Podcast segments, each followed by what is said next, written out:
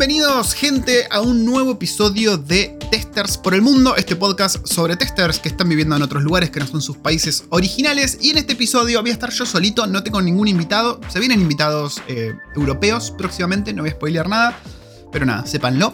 Y casualmente, este podcast les voy a estar hablando de un país al cual ustedes deberían pegarle una chusmeadita, ¿no? Ahí lanzarle un ojito, a ver si les interesa porque es un país de los que creo yo que tiene los requisitos más fáciles para obtener una residencia, una visa y, dentro de cinco años que estás ahí, una ciudadanía dentro de la Unión Europea.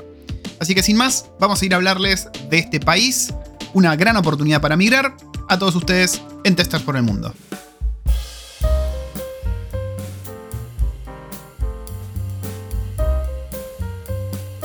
Bueno, y primero vamos a tirar un par de datos, unos datos curiosos diría yo. En el 2021, el año pasado, unos 26.000 argentinos declararon a migraciones que se iban del país para mudarse a otro. O sea, 26.000 argentinos, ¿ok? Y esto solamente los que declararon a migraciones que se iban, quizás hay otros que no declararon nunca que se iban, no lo sabemos, pero es un número bastante grande. Creo yo, me atrevería a decir por lo que yo observo, al menos desde mi lado, que el número es bastante mayor. Eh, España, claramente, por si no se dieron cuenta, es el país que más recibió gente de Argentina, me atrevería a decir que de Latinoamérica en general. Es un país que estoy seguro que vos que me estás escuchando al otro lado tenés un amigo o un familiar o un conocido o un vecino que se fue a España en el 2021 a, vivir, ¿no? A migrar. Pero les quiero contar de un país, ¿no? De una manera de entrar a la Unión Europea que no requiere ni ciudadanía, ni sponsor para entrar, ni que tengas a tu abuela italiana, no requiere nada de eso. Este país en cuestión se trata de Portugal. Y en este video les voy a contar sobre este país, bien que tiene dos requerimientos muy, muy sencillitos, que si vos estás trabajando como freelance, bien, un free range tester, casi seguro los vas a tener cubiertos. Para uno tenés que trabajar un poquitito, ponele, pero es muy, muy sencillo de hacer. Vamos a estar hablando de Portugal. Eh, si ustedes estuvieron escuchando episodios pasados, recordarán cuando hablamos con Cristian. Ahí fue donde me enteré de esta visa. Dije, oh my god, eh, no sabía esto. Es algo sospechosamente sencillo de cubrir. Y estuve investigando un poco más y sí, resulta que es eh, una visa muy usada sobre todo para retirarse, bien para gente de la Unión Europea de países más caros. Los tipos agarran la plata de la jubilación que tienen mes a mes y con eso ya están listos para irse. Ahora les voy a hablar un poco más de los requerimientos. Pero bueno, nada, sepan que Portugal es un país al que te puedes ir muy sencillo. Estás a tres horas en avión, creería yo, de España. Eh, manejando no sé cuánto estarás, pero Europa estás todo cerca un país muy, muy lindo. Un país medio underrated, diría yo, dentro de Europa. Con muy buena comida. Un lenguaje que, si bien no es español, tampoco es que te, va a clavar un noruego, ¿viste? Que ahí sí está más difícil de aprender. Un portugués más o menos lo cazás. ¿Qué sé yo? Yo veía Los Caballeros del Zodíaco en el canal brasileño de cable y algo entendía cuando era chico. Y bueno, es más fácil de aprender que si te vas a un Holanda, por ejemplo, o si te vas a un alemán. Em, entonces nada, ténganlo en cuenta, es un país muy copado de la Unión Europea, los requisitos son muy sencillos, ahora vamos a estar cubriendo exactamente qué es lo que necesitas vos para irte ahí. Y nada, parece ser que para el free range tester, para el tester que está laburando Frilo, va como piña. De hecho, bueno, ya entrevistamos a Cristian, tenemos su caso, si querés, anda a escuchar ese podcast de vuelta por si no lo escuchaste. Em, ¿Qué más? ¿Qué más? ¿Qué más? Vamos a estar hablando, ¿bien? De esto, de los requisitos y por qué irte ahí por qué considerarlo. Actualmente hay mucha gente, esto ya lo sabemos todos, no es ningún secreto en el ámbito de Haití que quiere emigrar. Sobre todo en el ámbito de Haití. Sobre todo, ¿por qué digo esto? Porque eh, Haití parece que tiene muchas facilidades, son trabajos que tienen demanda en todo el mundo generalmente. Así que es como más sencillo irte eh, si sos un software developer, si sos un tester, que si sos, no sé, un abogado o un contador. Eh, las razones obviamente son muchas, son muy distintas, va a depender de cada país en Latinoamérica.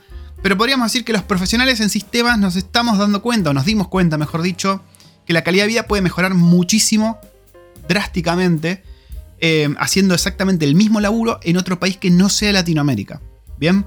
Entonces, como hay mucha gente que se dio cuenta de esto, dijeron, che, pará, en vez de estar haciendo esto acá, me voy a hacer esto mismo a España, a, no sé, Portugal, a Nueva Zelanda, a cualquier otro país del bien, y voy a estar teniendo una calidad de vida muchísimo mejor. Entonces, ¿para qué me voy a quedar acá? Eh, y ojo, no quiero decir que todos se tengan que ir de Latinoamérica. Migrar no es para todos. Eh, y de eso ya hablé bastante en el podcast mío con mi mujer de Recuerdos del Futuro y el blog. em, nada, tengan en cuenta eso. No es que, decís, uy, me voy mañana a vivir a España y ya me compro la Play 5 en un mes y, todo es felicidad. No, hay muchas cosas que vienen aparejadas con migrar. Así que nada, respira hondo, tomate unos mates, tranquilízate, pensá si es para vos antes de pegar el salto. ¿Por qué? Porque el salto que puedes dar para irte a Portugal, como voy a estar contándote ahora, es muy sencillo. Pero es, engañoso ese sencillo, porque emigrar trae un montón de cosas emocionales que tenés que considerar. Eh, y como les decía, no es para todos migrar. Quizás hay países en Latinoamérica que no están tan mal como te lo pintan y que puedes estar viviendo bien. Incluso en, en Argentina mismo, si bien el gobierno es un desastre, si bien todo está bastante baqueteado, si vos vivís en una provincia del interior, en un bariloche, en un bolsón que es hermoso geográficamente y cobrás en dólares trabajando para afuera, mal que mal, qué sé yo, se deja, se deja vivir. Así que nada, considérenlo. Eh, pero para los que estén seguros de irse, bien, si vos ya hiciste todas tus cuentas, si vos ya hiciste todo tu, pensamiento, tu psicología y dijiste, ok, estoy listo para irme, me la banco, este podcast va a ser para vos. Y les voy a hablar de esta visa que no muchos saben, porque ya estuve hablando con mucha gente, sobre todo acá en Nueva Zelanda, gente que se la pasa viajando y no conocían esta visa. Así que vamos a lo importante. La visa en cuestión tiene un nombre y es la visa D 7. D de dedo, 7 el número. Y es una visa para irte a Portugal. Portugal, como les decía antes, es un país muy bonito que está al sur de Europa, en la península ibérica. Tiene mares hermosos, playas hermosas, lindo clima, muy buena comida. La gente es bastante cálida. Tiene esa cosa cercana del sur de Europa que nos recuerda a nuestros abuelos, a esa movida que tenemos sobre todo en Buenos Aires. Así que no te sentís sapo de otro pozo. Eh, y si bien como muchos de los países del sur de Europa no es de lo mejor ¿no? no, es de los que están mejor parados. Si vos a, un portugués le preguntás hoy, che, ¿qué pensás de Portugal frente a Alemania, frente a Holanda, frente, no sé, a Dinamarca? Te va a decir, ah, somos una cagada. Lo mismo que los españoles, siempre te van a tirar abajo. Pero a ver, comparado con lo que vivimos en países latinoamericanos, está muchísimo, muchísimo mejor.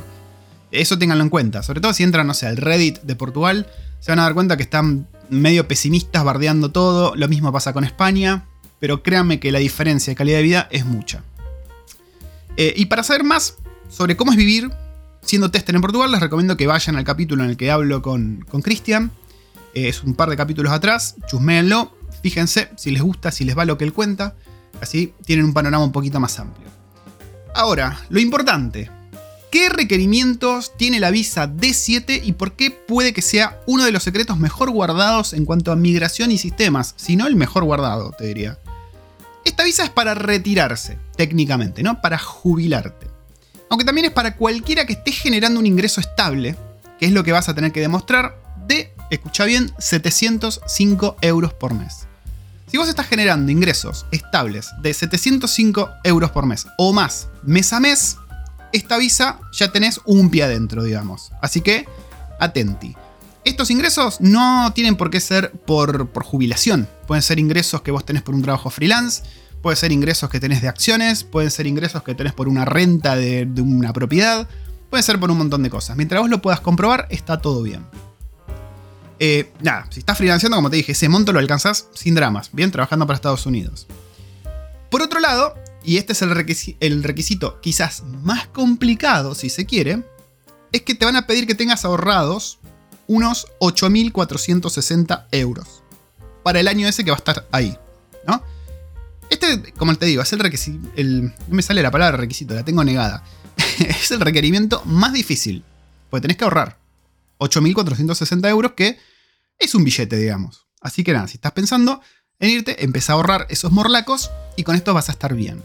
Y ahí está, listo. Esos son los dos requerimientos que vos tenés que tener para tener la visa. No hay más misterio. No tenés que hacer una cover letter, no tenés que. Eh, nada, que explicar nada. Teniendo esas dos cosas, ya estás. Obviamente vas a necesitar evidencia de esas fuentes de ingreso que prueben que ganás esos 705 euros mínimos por mes.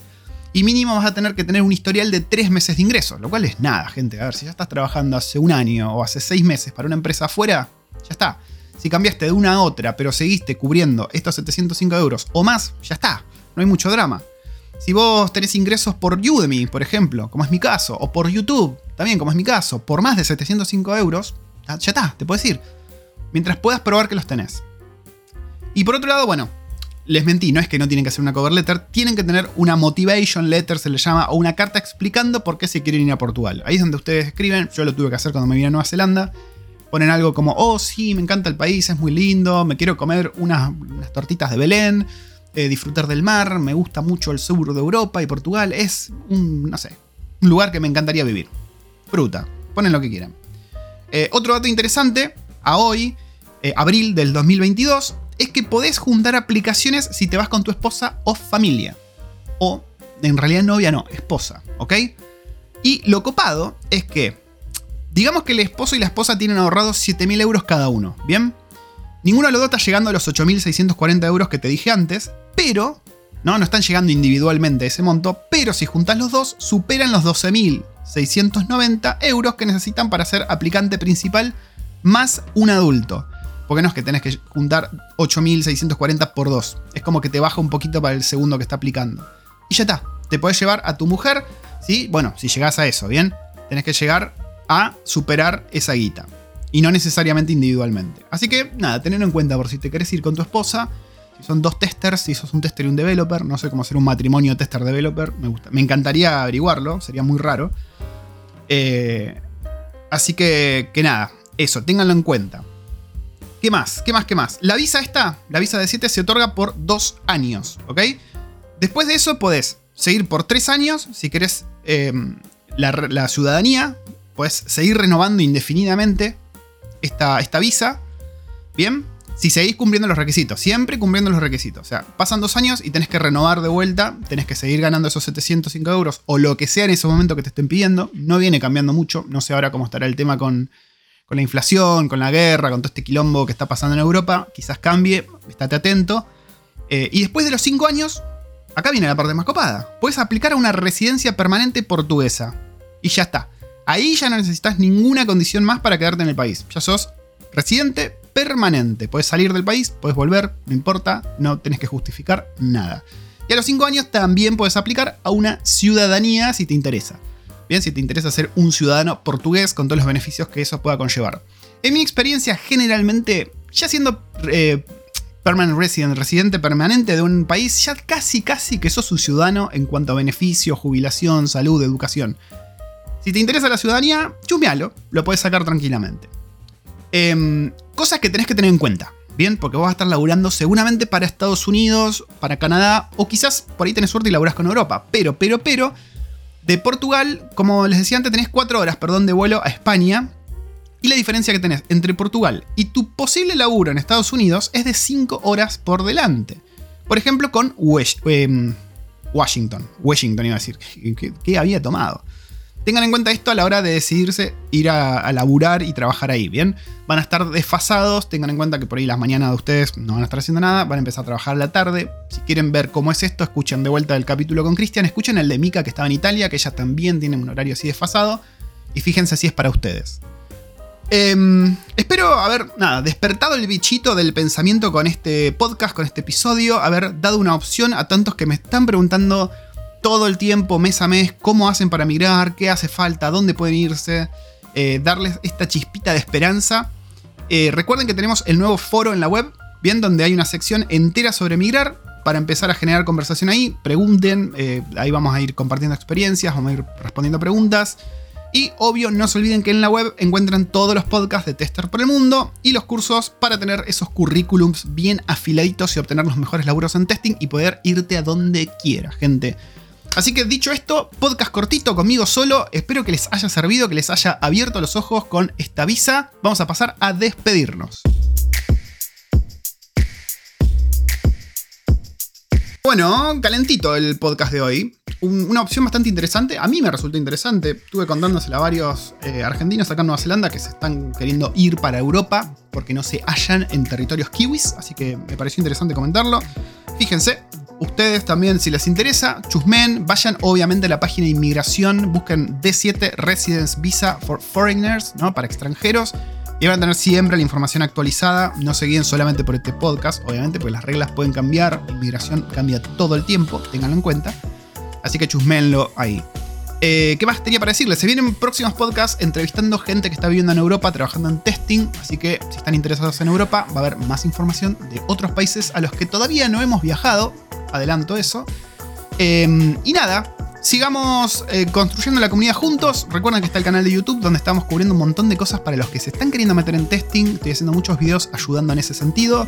Los cursos de Udemy ya tenemos cuatro. El próximo lo estoy trabajando ahora, que es el de Cypress. Así que atenti. Me dijeron que hay mucha búsqueda de laburo con Cypress. Así que espero que el curso les venga bien. Eh, ¿Qué más? ¿Qué más? ¿Qué más? El servidor de Discord también recuerden que está. Voy a dejar el link acá en la descripción para que se sumen. Y ahora sí, gente, hasta el próximo episodio de Testers por el Mundo. Acá se despide Pato desde Aotearoa, Nueva Zelanda. Y ahora nos vemos.